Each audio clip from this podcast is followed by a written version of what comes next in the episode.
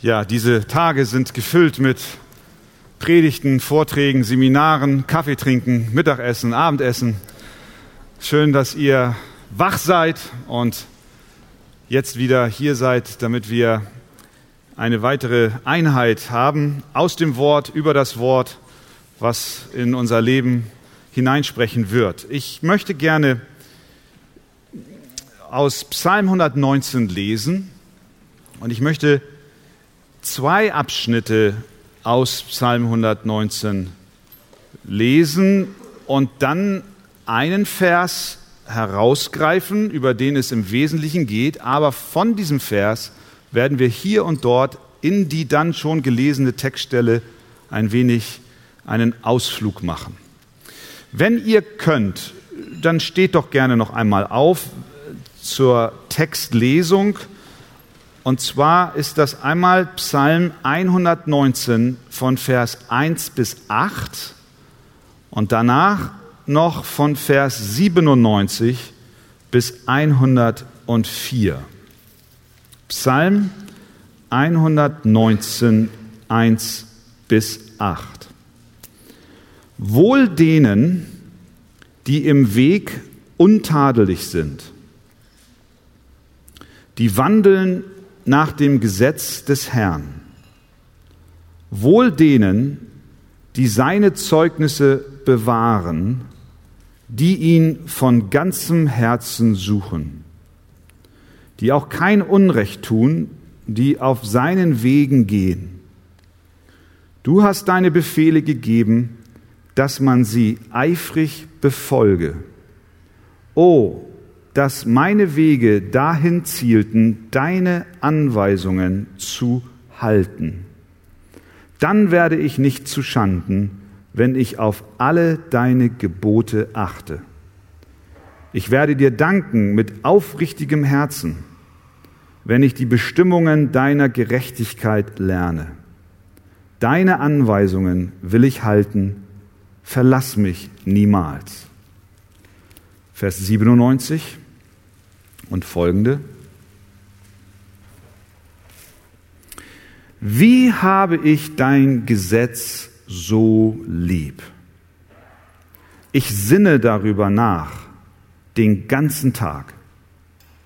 Deine Gebote machen mich weiser als meine Feinde, denn sie sind ewiglich mein Teil. Ich bin verständiger geworden als alle meine Lehrer, denn über deine Zeugnisse sinne ich nach. Ich bin einsichtiger als die Alten, denn ich achte auf deine Befehle. Ich halte meine Füße fern von jedem bösen Weg, damit ich dein Wort befolge. Von deinen Bestimmungen bin ich nicht abgewichen, denn du hast mich gelehrt. Wie süß ist dein Wort meinem Gaumen, mehr als Honig meinem Mund. Von deinen Befehlen werde ich verständig. Darum hasse ich jeden Pfad der Lüge. Amen. Nehmt doch gerne Platz. Wir haben gestern Nachmittag gehört, dass das Wort Gottes lebendig ist, dass es Kraft hat, neues Leben zu geben geistliches Leben in der Kraft des Heiligen Geistes in Menschen zu bewirken, die von Gott getrennt in ihren Sünden tot sind. Aber die Bibel ist nicht nur zu Beginn unseres Lebens mit Gott von entscheidender Bedeutung, sondern auch in unserem täglichen Leben, in unserem Wandel mit Gott. Deswegen heißt die Konferenz Leben aus Gottes Wort. Und dieses Leben bezieht sich nicht nur auf den Beginn unseres Christseins, sondern auch auf den andauernden Fortgang unseres Glaubenslebens. In Vers 2 haben wir gelesen, wohl denen, die seine Zeugnisse bewahren, die ihn von ganzem Herzen suchen. Das drückt aus, dass dies ein andauernder Vorgang ist, dieses von Herzen suchen ist nicht beschränkt auf einen Moment in unserem Leben. Also nicht nur unsere Wiedergeburt wird ganz maßgeblich von Gottes Wort ähm, gestartet und auch begonnen, sondern auch unsere Heiligung, das heißt unser Leben mit Gott. Ohne dem Wort Gottes kann geistliches Leben nicht erfolgen und gelebt werden. Und wir wissen einfach nochmal so zur Erinnerung, dass wir eine Unterscheidung machen zwischen, die Bibel unterscheidet zwischen der Rechtfertigung und der Heiligung. Die Rechtfertigung erfolgt in dem Moment, wo wir durch Buße und Glauben lebendig gemacht durch den Heiligen Geist unser Vertrauen auf Jesus Christus setzen, ihm unsere Schuld bringen und Gott nicht mehr länger uns in unserer Schuld und Sünde sieht, sondern wir in Christus verborgen sind. Und die Gerechtigkeit, die vor Gott gilt, die wir aufgrund unserer sündhaften Natur nicht in der Lage sind, Gott darzubringen, die wird uns angerechnet, nämlich die Gerechtigkeit, die Christus an unserer Stelle für uns erworben hat. Durch sein vollkommenes Leben, seinen vollkommenen Gehorsam, durch sein vollkommenes Opfer, durch seinen Tod am Kreuz, durch seine Auferstehung am dritten Tag, hat er den Zorn Gottes vollkommen befriedigt und hat die Gerechtigkeit erworben, die wir nicht in der Lage waren zu erwerben. Durch den Glauben an diesen Christus wird dir nun diese Gerechtigkeit Christi zugerechnet. Das beginnt in dem Moment, wo du von neuem geboren wirst. Und das ist ein Status, den Gott uns als seinen Kindern verleiht, der festgelegt ist und nicht wankt. Du bist heute nicht gerechtfertigter als gestern.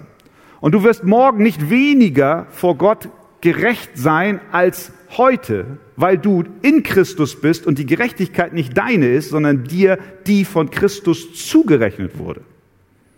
Da schwankt nichts, da wankt nichts, sondern das ist eine Konstante. Das gibt uns auch übrigens Sicherheit für unser Leben hinsichtlich der Zukunft. Ja, wenn ich dann gerechtfertigt bin, Christus meine Rechtfertigung ist und ich weiß, sie schwankt und wankt nicht, dann wird er mich auch sicher ins Ziel bringen bis ich eines Tages bei ihm bin. Davon unterscheiden wir die Heiligung. Die Heiligung ist der Prozess, in dem wir uns begeben und den, den Gott uns hineinruft, in dem Moment, wo wir von neuem geboren sind. Das ist der Weg, den wir dann beginnen zu gehen. Und das ist auch das Ziel, wozu Gott uns berufen hat. In Römer Kapitel 8, Vers 29 da haben wir diesen Ausdruck und auch die Bestimmung, die Gott dir als Christ gegeben hat. Du und ich, wir sollen verwandelt werden. Er hat uns, so heißt es wörtlich, vorherbestimmt, dem Ebenbild seines Sohnes gleichgestaltet zu werden, damit der Sohn der Erstgeborene sei unter vielen Brüdern. Also, die Bestimmung unseres Lebens als Christ ist, wir sollen werden wie Christus. Ja, das ist das Ziel. Das ist die Heiligung. Und auf diesem Weg dorthin läuft es nicht wie bei der Rechtfertigung wie eine Konstante, sondern es ist eine, ein Wachstum über die Zeit. Es gibt auch mal einen Rückschlag, aber dann wieder ein Wachstum und vollendet sind wir erst, wenn wir bei Christus sind.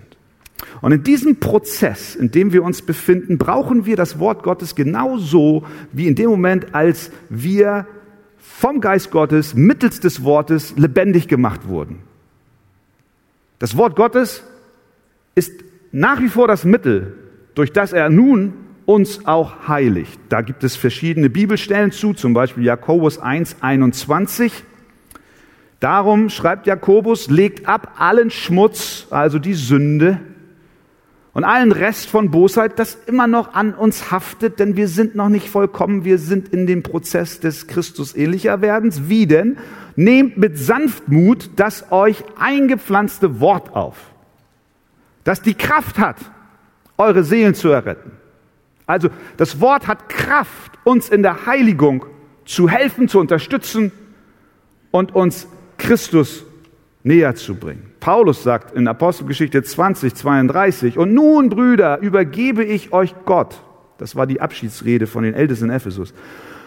Ich übergebe euch Gott und dem Wort seiner Gnade, das die Kraft hat, euch aufzuerbauen und ein Erbteil zu geben unter allen Geheiligten. Es hat die Kraft, dich zu heiligen. Also wir sehen ganz klar, Heiligung ohne Wort geht nicht. Jesus sagt selber in Johannes 17, 17, heilige sie in deiner Wahrheit. Dein Wort ist die Wahrheit. Also diese Bibelstellen, und wir könnten noch viele mehr heranführen, verknüpfen das Wort Gottes mit unserer Heiligung. Aber sind wir mal ganz ehrlich, sind wir ja immer, aber jetzt mal ganz besonders ehrlich. Wie sieht es aus in deinem Leben? Ich frage mich genauso, wie sieht es aus in meinem Leben? Es gibt Zeiten bei mir, vielleicht auch bei dir, indem du zwar weißt, dass das Wort Gottes wichtig ist für dein persönliches Wachstum, aber in der Praxis sieht es nicht immer so aus. Da gibt es Phasen, wo die Bibellese, vielleicht auch der Gottesdienstbesuch und die Predigten anhören, manchmal fast ein bisschen Quälerei ist oder es gibt vielleicht sogar Zeiten, wo wir auch mal die Bibellese ganz ausfallen lassen. Es gibt auch Menschen, und auf dieser Bandbreite gibt es alle möglichen Extreme. Es gibt auch Menschen wie zum Beispiel eine Familie, die einmal von ihrem Pastor besucht wurde und er klingelte an der Tür. Die Familie war schon länger nicht im Gottesdienst und die Eltern öffnen und sind ein bisschen peinlich berührt, dass nun der Pastor persönlich kommt und nach seinen Schäfchen guckt. Und die Unterhaltung ist freundlich, nett. Und am Ende seines Besuches sagt der Pastor dann, ja, und nun zum Schluss würde ich gern noch ein Wort aus der Bibel lesen und mit euch beten. Da sagt die Mama zu dem kleinen Sohn, Junge, sagt sie natürlich so laut, dass der Pastor das hört. Geh mal in die Küche und hol das dicke Buch, das Mama und Papa immer lesen. Gesagt, getan, der kleine Junge geht in die Küche mit dem dicken Buch und überreicht demonstrativ vor den Augen des Pastors seiner Mutter das dicke Buch, was Mama und Papa immer lesen, und es war der neueste Otto-Katalog.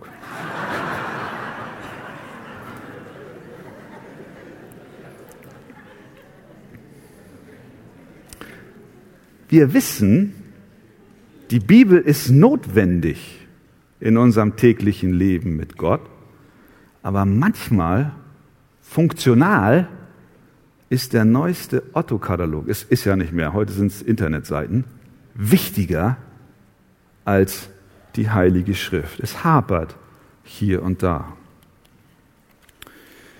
Psalm 119 will uns helfen, uns ermutigen, ganz neu einen Geschmack für ein Leben mit dem Wort zu machen, sodass wir wirklich sagen können, wir leben aus Gottes Wort. Und das Erste, worauf ich unsere Aufmerksamkeit lenken möchte, ist, und nun schauen wir uns etwas genauer den Vers 97 an. Dort heißt es, wie habe ich dein Gesetz so lieb. Das Erste, was wir feststellen, ist, dass die zentrale Rolle, die die Bibel in unserem Leben spielen soll und will, und die Wertschätzung, die wir ihr gegenüber zum Ausdruck bringen wollen und sollen, nicht aus Zwang, sondern aus Liebe geschieht. Der Psalmist hat eine tiefe Zuneigung zum Wort. Wie habe ich dein Gesetz so lieb? Wie sehr fühle ich mich deinem Wort hingezogen? Wie sehr habe ich meine Frau lieb? Wie sehr fühle ich mich ihr hingezogen? Nicht aus Zwang. Mich hat niemand gezwungen, meine Frau zu lieben. Das könnt ihr mir glauben. Sondern es ist Liebe. Verstehen wir? Ich glaube, so sollen wir, dürfen wir, können wir. Und ich glaube, das ist der Weg, wie wir die Bibel wertzuschätzen haben. Wir tun es nicht aus Zwang, sondern aus Liebe. Wie kommt der Psalmist zu dieser Gefühlslage? Wie kann er sagen, wie habe ich dein Gesetz so lieb? Es muss etwas im Wort Gottes vorhanden sein, das ihn so empfinden lässt. Diese Liebe entspringt dem, aus dem Wort, was es so attraktiv für ihn macht, dass seine Zuneigung und seine Emotionen diesem Wort hinzugerichtet sind. Genauso wie meine Liebe zu meiner Frau aus meiner Frau entsprang und nicht aus mir. Ich habe sie gesehen, habe sie geliebt, weil etwas in ihr ist, was besonders ist.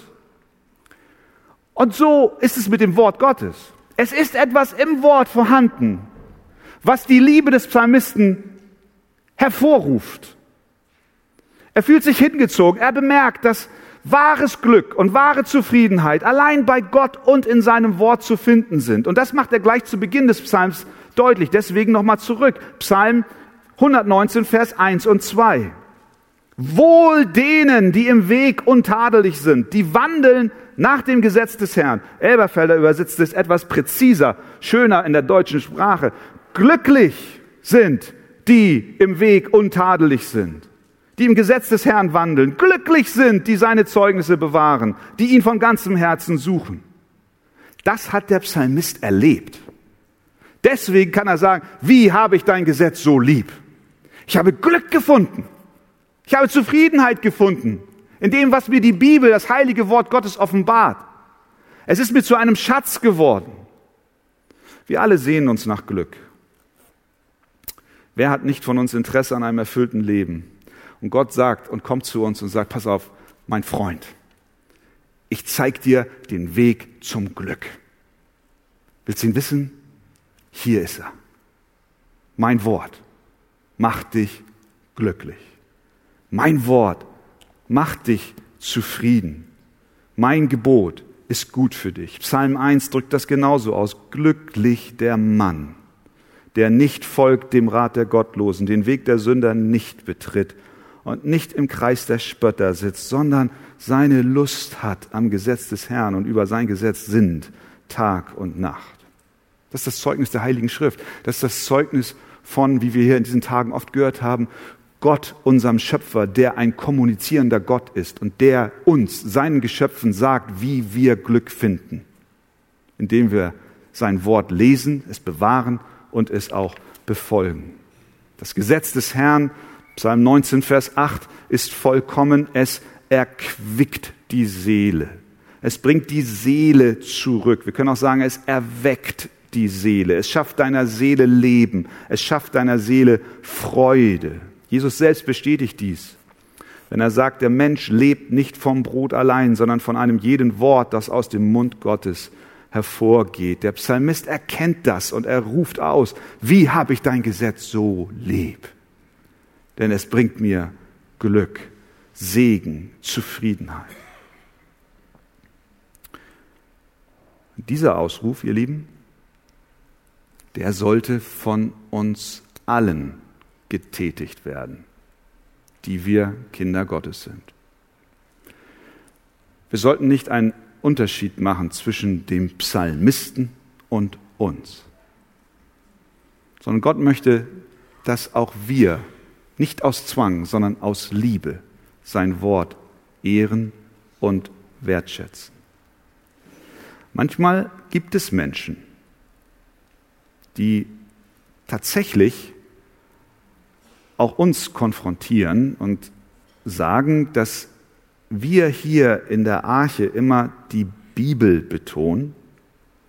Das sei lebensfremd. Das ist so unrelevant. Verstaubt, ein altes Buch, trocken. Kommt mal runter, sagen sie, und betet nicht die Bibel an. Solche und ähnliche Bemerkungen verunglimpfen das Wort Gottes und sie schwächen unseren Respekt vor dem Wort Gottes. Natürlich dürfen wir keine verkopften Christen sein, die die Schrift im Hirn, aber nicht im Herz haben. Da kommen wir noch zu. Das ist entscheidend.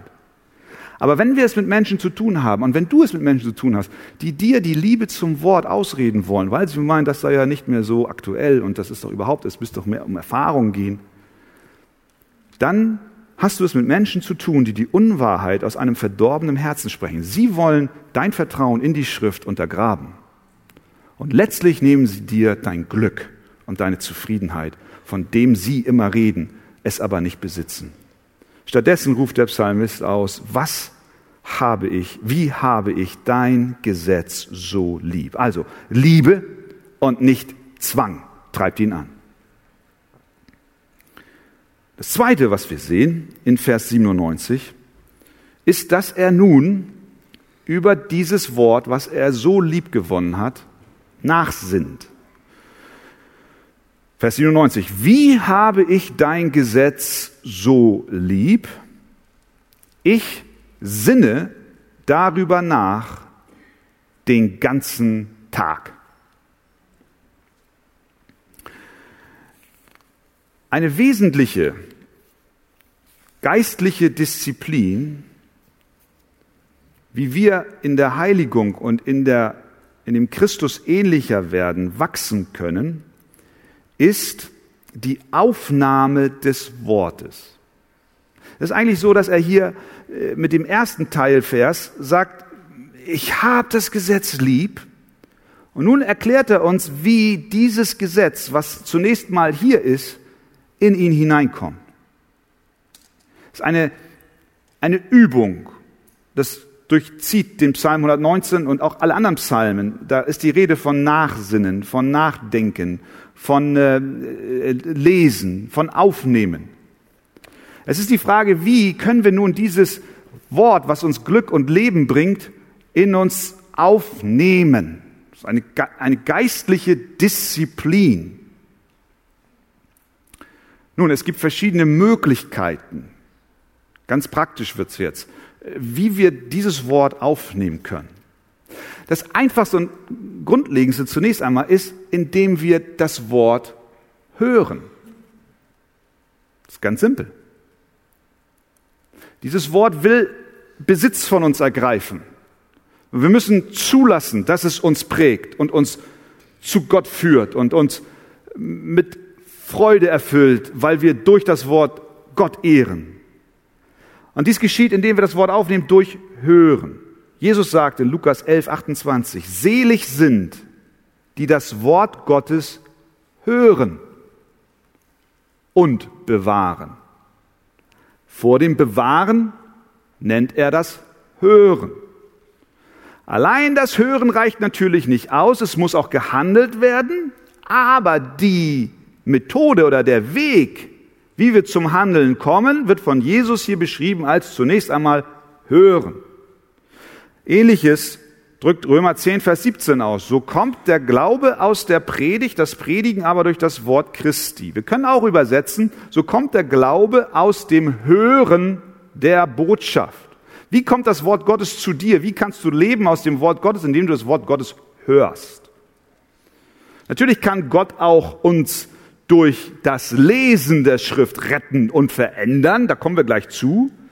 Aber er hat sich entschlossen, auch das Hören als ein Mittel zu wählen, um unsere Herzen zu erreichen. Deswegen schreibt Paulus dem Timotheus im 1. Timotheus 4,13, bis ich komme, sei bedacht auf das Vorlesen. Nicht von Grimms Märchen, sondern von der Heiligen Schrift. Warum soll er lesen? Damit die Leute hören, es aufnehmen über ihre Ohren. Glaube, diese Bibelstellen genügen, um zu erkennen, dass es im Dienst des Apostels Paulus und auch dem Herrn Jesus Christus wichtig war, dass Kinder Gottes das Wort Gottes hören. Wenn also jemand sagt, ich brauche nicht in die Gemeinde kommen, ich kann Gott auch auf dem Golfplatz anbeten. Und wenn das Wetter schön wird, von April bis Oktober, da möchte ich lieber an der Nordsee sein, denn da kann ich Gott auch anbeten, da brauche ich nicht in die Gemeinde kommen dann können wir vielleicht zustimmen und sagen, ja, okay, natürlich kannst du Gott auch an der Nordsee und auf dem Golfplatz anbeten, aber die dauernde, wiederkehrende Anbetung kann nicht vom Wort Gottes getrennt und hier nicht vom Hören des Wortes Gottes getrennt werden. Deswegen müssen wir uns disziplinieren, unsere Gottesdienste zu besuchen, weil wir hören müssen. Wir müssen immer wieder hören, immer wieder hören, immer wieder hören. Das ist ein Weg, das Wort aufzunehmen. Zweiter Weg ist natürlich das Wort lesen. Durch Lesen wird das Wort Gottes aufgenommen. Ich befürchte, und ich habe es in der Einleitung schon angedeutet, ich befürchte, dass viele Christen dies nicht wirklich tun. Vielleicht mal mehr oder mal weniger. Aber ich glaube, wir alle, und da schließe ich mich voll mit ein, haben eine Menge Luft nach oben, was das angeht. Aber es ist wichtig. Jesus hat oft die Frage gestellt, habt ihr nicht gelesen? Er geht davon aus, dass die Kinder Gottes das Wort Gottes lesen. Offenbarung 1.3. Glückselig, der liest und die hören die Worte der Weissagung und bewahren, was in ihr geschrieben ist. Glückselig, der liest. Gott verspricht, dass die, die sein Wort lesen, gesegnet sein werden. Wenn du verändert werden willst, wenn ich verändert werden will, wenn ich in dieser Heiligung vorankommen möchte, wenn ich wirklich der Bestimmung nachkommen möchte, die Gott für mich und mein Leben hat, nämlich verwandelt zu werden in das Bild Jesu Christi, mehr zu sein wie Jesus, dann muss ich, dann musst du, dann müssen wir die Bibel lesen. Dazu ist eine gewisse Disziplin notwendig. Hilfreich kann sein, einen festgesetzten Tag, äh, eine festgesetzte Zeit während eines Tages zu haben. Ein Bibelleseplan kann helfen, strukturiert durch die Bibel hindurch zu lesen, wie immer wir das auch im Einzelfall handhaben. Aber meine Ermutigung, meine Ermahnung an mich und an uns, lesen wir doch mehr die Bibel. Amen. Amen. In Kansas City wurde ein Mann durch eine sehr schwere Explosion schwer verletzt. Sein Gesicht war entstellt, er verlor sein Augenlicht, auch seine beiden Hände. Er war kurz vor dem Unglück erst Christ geworden und er berichtete einem Mann, der ein Buch geschrieben hat, wo er auch Erwähnung findet, dieser Vorfall Erwähnung findet. Er hat diesem Autor berichtet, dass für ihn das Schwerste war nach diesem Unglück, festzustellen, dass er nun nicht mehr in der Lage sein wird, die Bibel zu lesen. Bei all seinen körperlichen Defiziten war es das, was ihn am meisten bedrückt hat. Ich kann meine Bibel nicht mehr lesen. Dann hörte er von einer Frau in England, die wohl mit ihren Lippen gelernt hat, Blindenschrift zu lesen. Die führte sich also diese Blindenschrift an die Lippe und las auf diesem Weg. Und er bekam Hoffnung, weil er so gerne das Wort Gottes lesen wollte. Also ließ er sich ein paar Seiten der Heiligen Schrift in Blindenschrift zukommen und er führte seine Lippe an diese Seiten und er stellte zu seiner Enttäuschung fest, dass durch die Explosion die Nervenenden seiner Lippen dermaßen zerstört waren oder dysfunktional waren, dass er mit seinen Lippen nicht mehr korrekt die Buchstaben, die er dort las, voneinander unterscheiden konnte. Er war am Boden zerstört. So sehr hat er sich gesehnt, die Heilige Schrift zu lesen. Und eines Tages nahm er sich nochmal so eine Seite vor und hat nochmal probiert. Und während er probierte, kam seine Zunge auf die Schrift. Und er spürte plötzlich, er kann mit seiner Zunge die Blindenschrift entziffern. So lernte er mit seiner Zunge die Bibel zu lesen. Und als dieser Autor in diesem Buch diese Geschichte schrieb, schreibt dieser Autor, und als ich, während ich dieses Buch über diesen Mann schreibe, diese Geschichte über diesen Mann erzähle, hat er bereits viermal die gesamte heilige Schrift mit der Zunge durchgelesen. Wenn er das kann, wie viel mehr wir, die wir noch unsere Augen haben und unsere Sinne haben.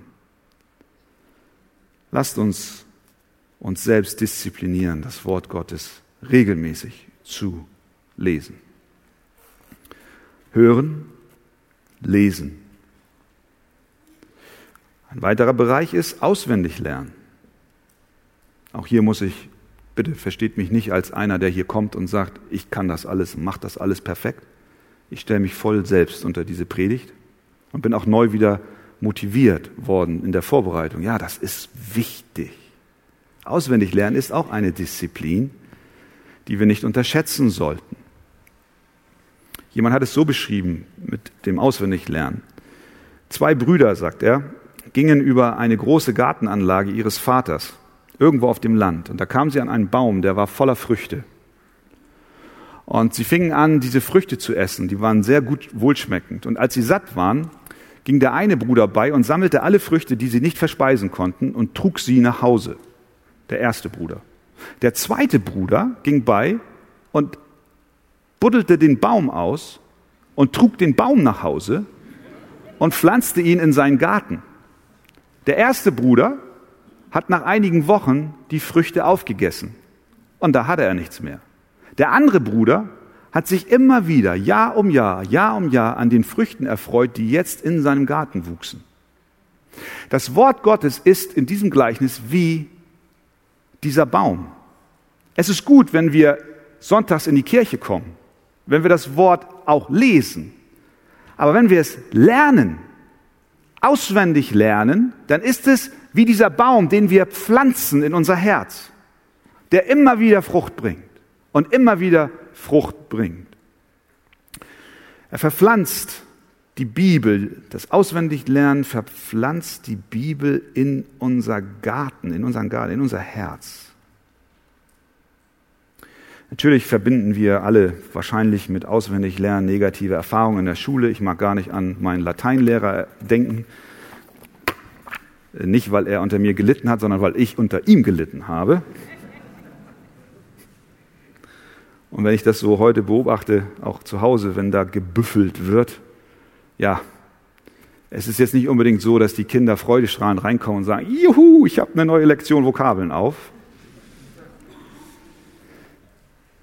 Schlechte Erinnerungen, was Auswendiglernen angeht, haben wir vielleicht alle. Manch einer schiebt sein schlechtes Gewissen vor, äh, nicht Gewissen, Gedächtnis vor und sagt, ich bin ja schon in die Jahre gekommen, ich kann das nicht mehr so. Wenn, ich, wenn du mir das damals gesagt hättest, als ich zwölf war, dann hätte ich das besser gekonnt, jetzt ist es vorbei.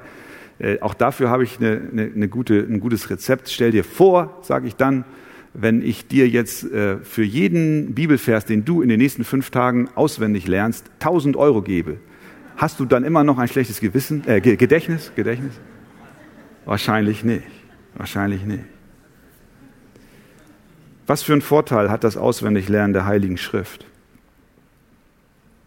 Nun, es verleiht uns geistliche Kraft.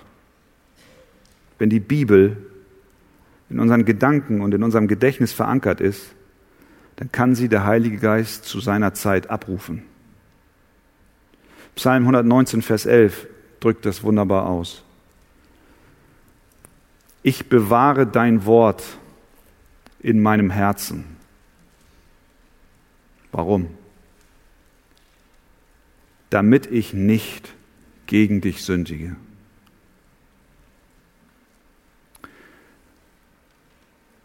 Es ist eine Sache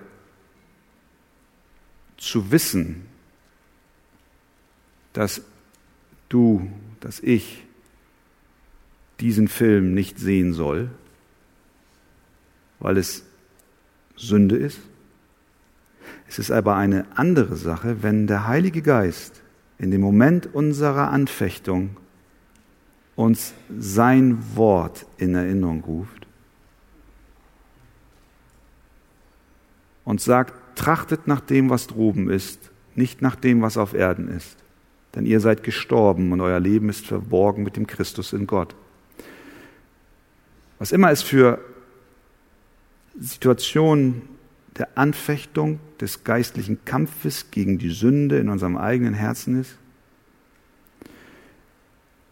nicht von ungefähr gibt es die geistliche Waffenrüstung. Das ist das Schwert des Geistes, was das Wort Gottes ist.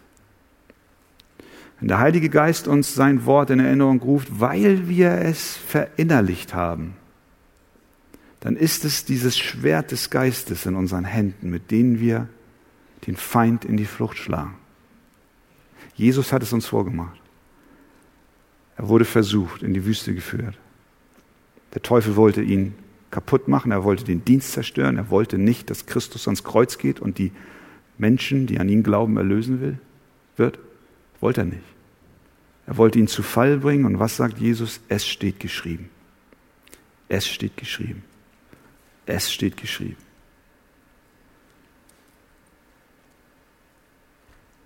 Auswendig lernen verleiht uns geistliche Kraft. Die Bibel eingeprägt in unser Gedächtnis stärkt auch unseren Glauben. Wir alle wollen einen starken Glauben und ein Weg, diesen Glauben zu stärken, ist, dass wir das Wort aufnehmen und bewahren. Sprüche 22, 17 bis 19. Neige dein Ohr und höre auf die Worte der Weisen und dein Herz achte auf meine Erkenntnis. Das ist das Wort Gottes. Denn das ist lieblich, wenn du sie in deinem Inneren bewahrst wenn sie allesamt bereitstehen auf deinen Lippen, wenn sie allesamt bereitstehen auf dein, bereit sie zu sprechen. Warum ist das gut? Vers 19, damit du dein Vertrauen auf den Herrn setzt, dass du nicht dir selbst vertraust, deiner eigenen Strategie gegen die Anfechtung und die Sünde vorzugehen, sondern du setzt dein Vertrauen auf den Herrn. Du wirst stark im Glauben. Wofür dient uns das Auswendiglernen der Schrift noch? Ja, auch in der Seelsorge, in der Evangelisation. Petrus in seiner Pfingstpredigt hat das Wort Gottes zitiert, die Apostel immer und immer und immer wieder und wir lesen und es drang den Zuhörern durchs Herz. Ich erinnere mich an eine Seelsorgesituation, wie wir zusammen meine Frau und ich bei uns im Wohnzimmer saßen und eine, ist schon einige Jahre her, und eine junge Frau kam und hat uns erzählt, dass ihr Mann sie betrogen hat. Und wir saßen da und waren erschüttert. Und ich erinnere mich, wie in dem Moment der Heilige Geist uns an ein Wort erinnert hat. Der Herr ist mein Licht und mein Heil. Vor wem sollte ich mich fürchten? Die Welt dieser jungen Frau war zerbrochen. Der Herr, heißt es weiter, ist meines Lebens Kraft. Vor wem sollte mir grauen? Wenn Übeltäter mir nahen, um mein Fleisch zu fressen, meine Widersacher und Feinde, so müssen sie straucheln und fallen. Selbst wenn ein Heer sich gegen mich lagert, so fürchtet mein Herz sich dennoch nicht. Wenn sich Krieg gegen mich erhebt, das war wie Krieg, so bin ich auch dabei getrost. Eins erbitte ich von dem Herrn, nach diesem will ich trachten, dass ich bleiben darf im Hause des Herrn mein Leben lang. Die Lieblichkeit des Herrn zu schauen und ihn zu suchen in seinem Tempel denn er deckt mich in seiner Hütte zur Zeit des Unheils. Und er verbirgt mich im Schutz seines Zeltes und er erhöht mich auf einen Felsen. Das war wie Balsam für die Seele. Da kommen menschliche Worte nicht weiter. Komm nicht weiter. Du, du sitzt da und weißt nicht, was du sagen sollst. Aber wenn der Herr dich erinnert an ein Wort, dann ist es das Wort, was den Dienst tut, den wir nicht in der Lage sind zu tun. Warum sollen wir es uns einprägen? Weil wir auch anderen helfen in ihren Nöten. Ja, und dann ist es auch eine Führung und Leitung. Psalm 119, 24 sagt, ja, deine Zeugnisse, dein Wort sind meine Freude, das hatten wir schon, und sie sind mein Ratgeber. Das ist auch ein Ratgeber. Wenn ich Zweifel habe, ob die Motive von Geschwistern in der Gemeinde so gut gemeint sind, wie sie es mir sagen, dann hat mir oft schon das Wort Gottes einen guten Rat gegeben. Dass ich nicht Motive hinterfrage und mit bösen Worten oder mit, mit zweifelsehenden Worten reagiere, sondern dann erinnert er mich oft daran, an dieses Wort aus 1. Korinther 12, die Liebe erträgt alles, sie glaubt alles, sie hofft alles, sie erduldet alles, sie glaubt alles. Und wenn mir dieses Wort in den Sinn kommt, dann ist in meiner Unterhaltung mit meinem Gegenüber, egal wer es ist, eine ganz andere Herzenshaltung da, als wenn ich nicht daran erinnert werden würde, dass die Liebe alles glaubt. Oh, es ist Gottes Sache. Und ich glaube. Halleluja. Und schon ist ein Konflikt vermieden worden, der garantiert entstanden wäre, wenn ich meinen Zweifel nachgegangen wäre und auch meine eigenen Motive und mich, mein, mein, mein sich angegriffen sein, mein Gespräch dominiert hätte. Nein, die Liebe glaubt alles. Ein Beispiel, wie dieses auch uns führt in unserem Weg. Deine Zeugnisse sind mein Ratgeber. Also, der Psalmist sagt hier in diesem einen Vers, wie habe ich dein Gesetz so lieb, ich sinne darüber nach den ganzen Tag. Ihr Lieben, das, und ich hoffe, dass dies in dieser Predigt deutlich wird, ist nicht ein Werk oder ein Gesetz oder eine Regel, die wir anderen aufbürden. Wir dürfen bei dem Thema der geistlichen Disziplin und dem Vorankommen in der Heiligung niemals meinen, dass diese Disziplinen mich vor Gott besser dastehen lassen. Wir können nicht vor Gott besser dastehen, wir können nur in Christus besser dastehen. Das Evangelium von Christus sagt uns, er hat für unsere Sünden bezahlt. Aber doch ist das Wachstum in der Heiligung ein Zeichen und eine Frucht unserer Errettung und unseres Wandels mit Gott. Nicht die Voraussetzung, um vor Gott zu bestehen, sondern die Folge unserer Annahme. Natürlich, und das ist jetzt das Letzte, ist dieses Aufnehmen des Wortes Gottes nicht alles, sondern wir müssen auch danach leben. Und das macht der Psalmist in Vers 101 deutlich. Ich halte, sagt er, meine Füße fern von jedem bösen Weg. Das ist ein Handeln. Ich gehe keine bösen Wege. Es geht nicht um Wissen, sondern um die Tat. Es ist eine Aktivität, wenn ich nicht auf bösem Wege gehe. Das heißt, er meidet das Böse. Er will das Wort befolgen und nicht das Böse tun. Das ist, was Jesus betont im Missionsbefehl, lehrt sie zu halten, alles, was ich euch befohlen habe. Jesus sagt am Ende der Bergpredigt, ein jeder nun, der diese meine Worte hört und sie tut. Damit meint Jesus nicht, dass wir ein Glauben plus Werke haben sollen, er sagt lediglich, du kannst das Wort Gottes nicht wirklich kennen, wenn du es nicht auch tust und ihm folgst. Und das wird auch im Psalm 119 in den ersten Versen deutlich. Achten wir mal auf die Aktivität des Psalmisten, die er hier beschreibt. Wohl denen, die im Weg untadelig sind, die erstens wandeln aktiv. Wohl denen, die seine Zeugnisse bewahren, aktiv. Die ihn von ganzem Herzen suchen, aktiv. Die auch kein Unrecht tun und die auf seinen Wegen gehen, aktiv. Du hast deine Befehle gegeben, dass man sie eifrig befolge, aktiv. Oh, dass meine Wege dahin zielten, deine Anweisungen zu halten, aktiv. Dann werde ich nicht zu Schanden, wenn ich auf alle deine Gebote achte, aktiv. Sehen wir? Es geht nicht nur darum, das Wort aufzunehmen, sondern auch danach zu leben, zu handeln. Es ist ein Lebensstil, zu dem wir berufen sind.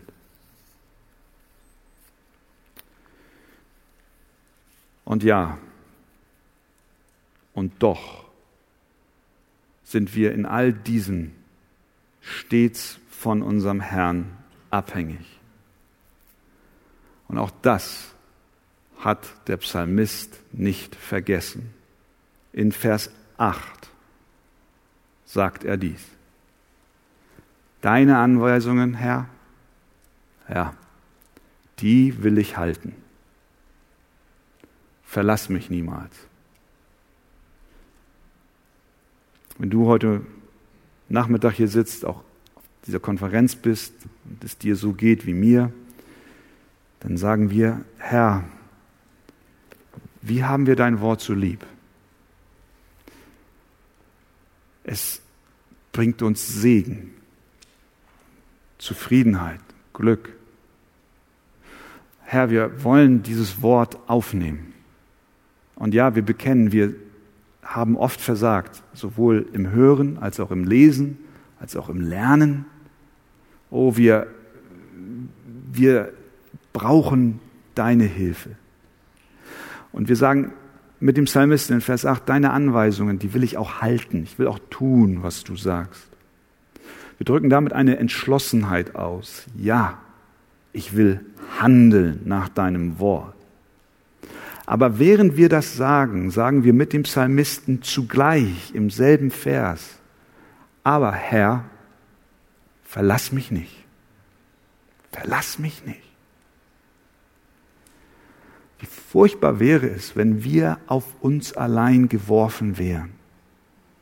Was für eine Moralpredigt wäre das heute, wenn wir hier hören würden, du musst, du musst, du musst. Ja, wir müssen, aber in der Kraft unseres Herrn. Verlass mich niemals, Herr. Verlass mich nimmermehr. Verlass mich ganz und gar nicht. Bleib bei mir. Ich sehe dieses Ziel. Ich sehe Christus. Ich möchte ihm zur Ehre leben. Ich will werden wie er. Aber Herr, sieh meine Schwachheit an. Mein Versagen, meine Anfechtung, mein Fallen. Deswegen bete ich, verlass mich niemals. Ja, Herr, ich möchte deinem Weg folgen, ich möchte nach deinem Wort leben, aber ich weiß, ich werde versagen, ich werde, ich werde fallen, hilf, verlass mich nicht. Ich glaube, diese Spannung ist gesund. Die nämlich, die fest entschlossen sind, in der Heiligung voranzukommen, wissen zugleich, dass sie niemals ihren eigenen Fähigkeiten vertrauen sollten. Die Gebote Gottes durch ihren festen Entschluss zu folgen. Der Psalmist kennt diesen inneren Kampf. Herr, ich möchte ein Christ sein. Ich möchte auf deinen Wegen wandeln. Ich weiß, dass im Moment dieses Entschlusses ich bereits versagen werde. Ich werde auf mich gestellt, nicht vollbringen. Daher verlass mich niemals. Und die gute Nachricht ist, dass genau dafür Christus gekommen ist, um uns nicht zu verlassen.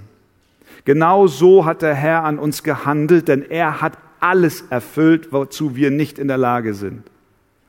Und deswegen werfen wir uns auch in der Heiligung immer wieder auf Christus, unseren einzigen Felsen, auf dem unser Leben stehen kann. Herr, verlass mich nicht. Bleib bei mir, dass ich in deinen Wegen wandel. Und er hat uns verheißen und er hat dir verheißen, auch wenn diese Konferenz zu Ende ist, morgen Nachmittag. Er hat dir verheißen, dass er mit dir gehen wird an den Ort, wo du stehst, in deine Gemeinde, in deine Arbeitsstelle, an deine Schule, an deine Familie. Er hat gesagt, ich werde dich nicht verlassen, noch versäumen. Und er hat auch gesagt, er, der ein gutes Werk angefangen hat, höre das, der wird es auch vollenden. Das ist unsere Hoffnung. Christus allein. Und deswegen beten wir mit dem Psalmist, Herr, deine Anweisung will ich halten. Verlass mich niemals. Und er wird es tun. Amen.